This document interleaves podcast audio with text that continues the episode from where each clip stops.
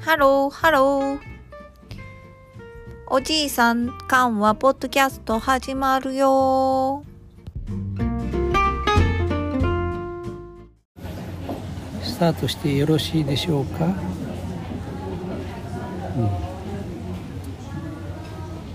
えー、ポッドキャスト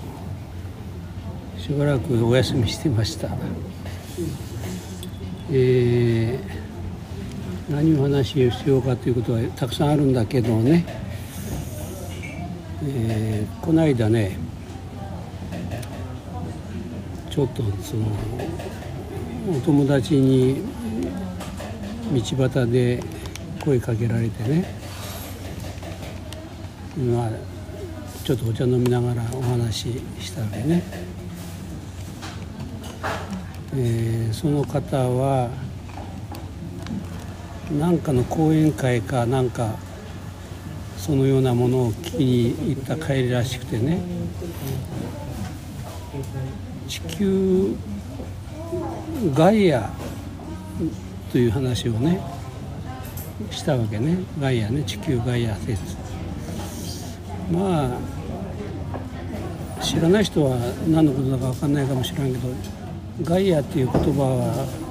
結構昔から言われてる話だよね。地球が生きてる生命体でね。だから環境問題ね。環境問題はなんかのまあ環境が悪くなったりとかいろんなことがあるのも全部ねこう生命体として考えてねそういうケアをした方がいいんだと。人間もね人間もそこで生きてるんだからね。まあまあ西洋の考えだよね、うん、だけど東洋特に日本にはね昔からあるんですよ。その考えは。ガイア言葉はなかったかもしれないけども神道の時代からあるし。もちろん仏教にもあるわけね。まあそういう話をちょこっとこうしてたわけ。その友達とね。えー、物には心があるかと。まあその人はねまあ地球外野説っていうのは、まあ、その講演の何ていう方だったか忘れたけれどね話を聞いて、まあ、感銘を受けたんでしょうね。えー、いろんなものに言葉がある、まあ、一番簡単な例で言えば植物にも心があるとね、まあ、動物はもちろんだよね、えー、まあ最初に植物の話ちょっとしようかね植物にも心があるっていうのはこれはもうこれも結構昔から分かってるわけね。えー、まあ僕の知ってる話では徳農家と言われたね昔の、まあ、稲作だよね田んぼね、えー、僕の田舎ではね田植えの時にこう稲を、まあ、苗をねこう植えるわけだけどね。苗の大きさが大体ね葉っぱが3本。上の方に 2, 2つの2ひらね。根元に近いところにもう1ひらで3本この葉っぱがあってそれをこの田んぼのね中にまあ3センチぐらいこう押し込むわけね田植えのやり方ね。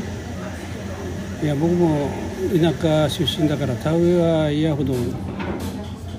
見てたけど自分の家は農家じゃなかったから田植えは手伝ったことはなかったわけ。だけど大きくなってからねこうあることがあって手伝ったことあるわけ。だから田植えのやり方知ってるの一応は知ってるのね。ベテランではないけども一応知ってるね。その時にその農家のお姉さんから教わったんだよね、うん、そのそこの地域の農家だけの話なのかもっと広い範囲でも言われてるのか知らないけれどもその3本の葉っぱがついてる苗ね下の方についてる葉っぱがねこれ愛情センサーっていうんだと。なんで愛情センサーっていうかというと田植えが終わった後にこう稲がこう育っていくよね。あの苗がね。豊作になりますようにというふうにその農家の人が祈願を込めてお祈りするその祈りを受けるセンサーなんですよ。愛情センサーね。それを受けて植物がすくすくと育ってくれると。本年満作願うわけだよね。まあとにかくその私の昔の生まれた田舎の土地ではどうもそうらしいんだよ。一人や二人の話じゃなくてみんなそうらしいんだよね、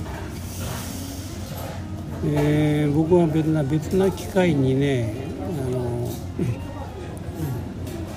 まあまあ信号密教の大僧正の、まあ、講演会を聞いたことがあるんだけどその時に講演会に集まった人たちの中にいろんな発表をしてくれる人がいてね滋賀県だったと思うんだけどやっぱり徳農家の人がね田んぼに向かって拝むんだと。本年、まま、豊作になりますように。でその結果あの、まあ、村一番っていうかねその一旦あたり何秒取れるかっていうので、まあ、競ったわけね。昔はね。そういうあれになったという話。まあバカな人が質問してね。一日何回拝むとかね。どんな信号を唱えるのかとか。ね。バカなことを聞くやつがいてね。それはね拝むっていうのは本当はそんなことじゃないわけね。表面的にそういうふうに形をとって拝んでる人もおればねそれが日常の普通の生活と同じになってね要するに無双姿のないまあ無双の三密っていうんだけどもまあ拝んで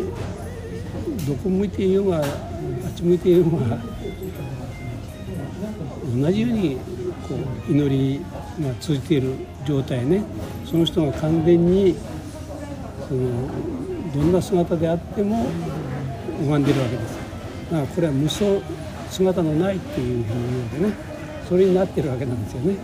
だからどっち向いて何遍拝むとかそんなことは野暮な質問なわけで本当はね、うん、まあ、そういうのを思い出してねこの田舎のお姉さんがこれ愛情センサーだと言うんだよという話を聞いてたんだけどね。同じように植物でもね花が咲かない植木の花でもね咲かないとねこう花が咲かないなら切っちゃうぞと言ったら鎮痛し咲いたとかね、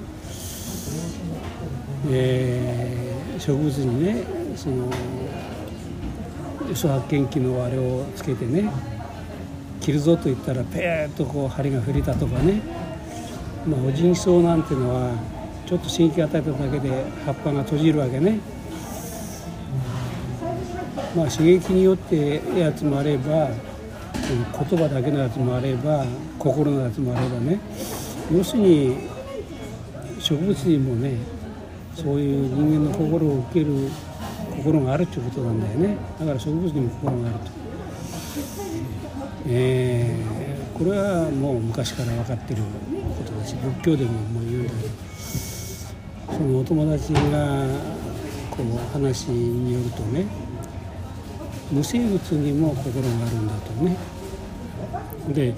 あるなんか俳句を読んでねその石ころにも心があるみたいな意味の俳句を読んだら友達が誰も理解できなかったという話をしたもんだから、あ、せっかくガヤの話聞きながらね物には心があるっていうことを知らないのかなと思ってね。日本では古くからあアニミズムといってね万物に精霊が宿る心、まあ、精霊が宿るんだけど、心が宿るというふうにでもいいわけねそれは何も生き物だけじゃなくて無生物にも心が宿るとね、うん、まあだから地球に地球がガイアという一つの生命体だというのは西洋人が言ったかもしれないけど日本人はそのことは当たり前と思ってただけの話やね。で仏教ではねそれはね心をねこう2種類に分けて言ってるんですよ。チッタ心っていうのとカリダ心。まあチッタ心っていうのはまあ情感というか地上位というか、まあ、確証と言ってもいいのかな。要するに生き物の中にある心。ね。自自分自身を自覚できる心でもあるんだけどね。確証と言った言うんだけど。それはチッタ心と言ったけど万物に宿るって言った場合には今度は仮出し石ころにも宿る。ね。こういう分け方をしてるんですよ。だからまあ密教なんか学んでる人だったら親しん仮出しの区別は多分知ってるだろうと思うんだよね。えー、外野説を言った人は、まあ、多分知らないでしょうね。えー、まあそんな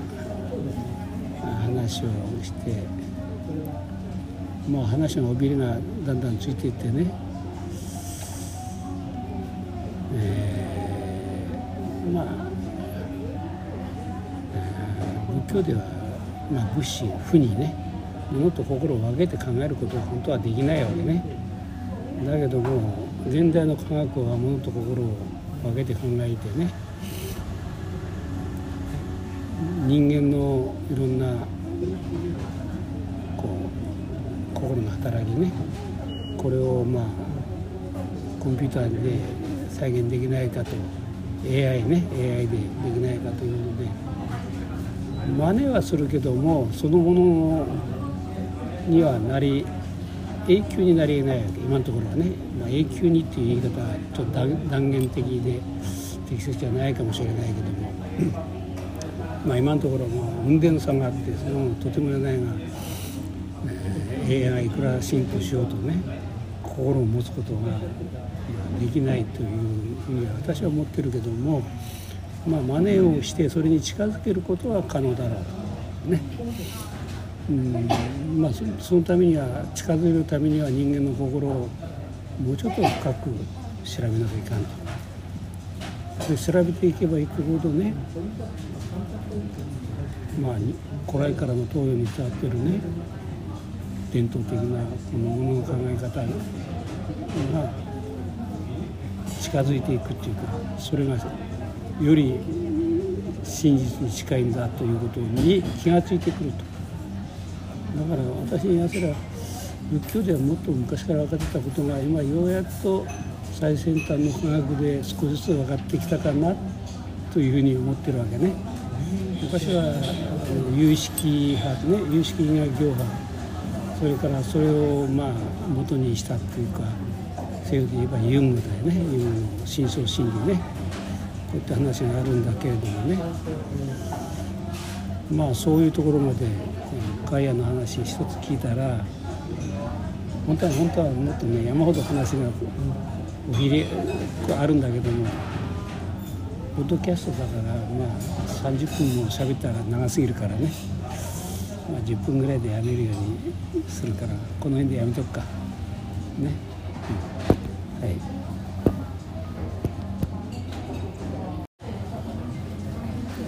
うんまあ、今ちょっとね先ほど話したあガイアの話の続きになるんだけども僕がその心についての話をしてね僕がそれを信じているんじゃないかという、まあ、質問が、まあ、あったからね。信じているのは信じているけども絶対の確信を持っているというったらそれは違うわけね自分は神じゃないから間違いもあるだろうし進歩も進歩もしていくはずだとだから変わっていくことがありうるだろうとそういう意味で今はそうだというふうに考えてるけども絶対にそれから動かないとかそういう意味で言ってるわけじゃないわけね。まあ、それのそのことそのことを別な説明をするとね秘密っていうことがあるわけね。密教って言った場合には秘密仏教エソテリックブブディズムね。エソテリックっていうのは今、うん、そう言うんだけどね。なぜ秘密かというと一つはね市場秘密っていうのはね市場っていうのは一般の人人たちね。でその人にとって秘密って言った場合に隠してるんじゃなないと例えば目の見えない人が目に見えてるものをこう見ることができない知ることができない、ね、と同じようにオープンにしているんだけどもそれを見る能力を持ってないから秘密に見えるというそういう意味での秘密っていうのは市場秘密なんですよ。市場は全てを知ってるわけじゃないから全てをの理解理解する能力が今その人は持ってるわけじゃないからあのオープンなんだけどもこう知ることができないと。そういう意味で秘密ね。これは分かるよね。やっぱりどんなに説明してもその人の知ることができない場合があるわけだからね、まあ、それは秘それは隠してるわけじゃないけども秘密なんだよ。もう一つは如来秘密ってまあ如来っていうのはまあ仏さっていう意味なんだけど、まあ、神様とまあ置き換えて言ってもまあ似たような話になるんだけどね。要するに無限知ろうと思っても無限にそれがあるから知り尽くすことができないわけね。それに近づいていくことはできるけれどもそれを知り尽くすことができない。どんなやってもやっぱりその理解できない部分が理解できない今は理解できないけど将来も理解できるようになる可能性はもちろん残ってるわけね。だけどもそれ分かり返したからといって全てを理解することはできない。そういう意味で無限なわけだ。簡単に言えばね。そういう意味でそのどんな努力しても知り尽くすことができない部分があるからそれは如来秘密っていうかね。で僕がさっき絶対確信っていうのできるだけ近づいていくけどもこう残金線だよねこうこう菅がやってる人がいいでしょ？あるところにこう近づいていく、まあ、対数の双極線ででもそう近づいていくね。残金線でね。近づいていくね。それは無限に近づいていくけども一致することはないと、ね、そういう意味であの自分は今はまだ少しは近づいたかもしれないけどもっと近づくこともあったのでその時には今考えが変わっていくわけだよね、まあ、そういう意味で絶対の自信を持って話してるわけではないよと。そういう意味で言ったんだよ。だから、えー、僕は心ものには心があるとね。そういうことを信じていると言ってもそれはもっと新たなる視点からもう一遍見直すことがないと言ってるわけではないよと。以上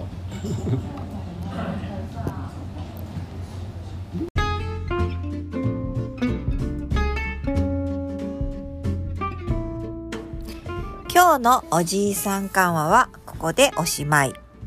では、また次回生きていたらお会いしましょう。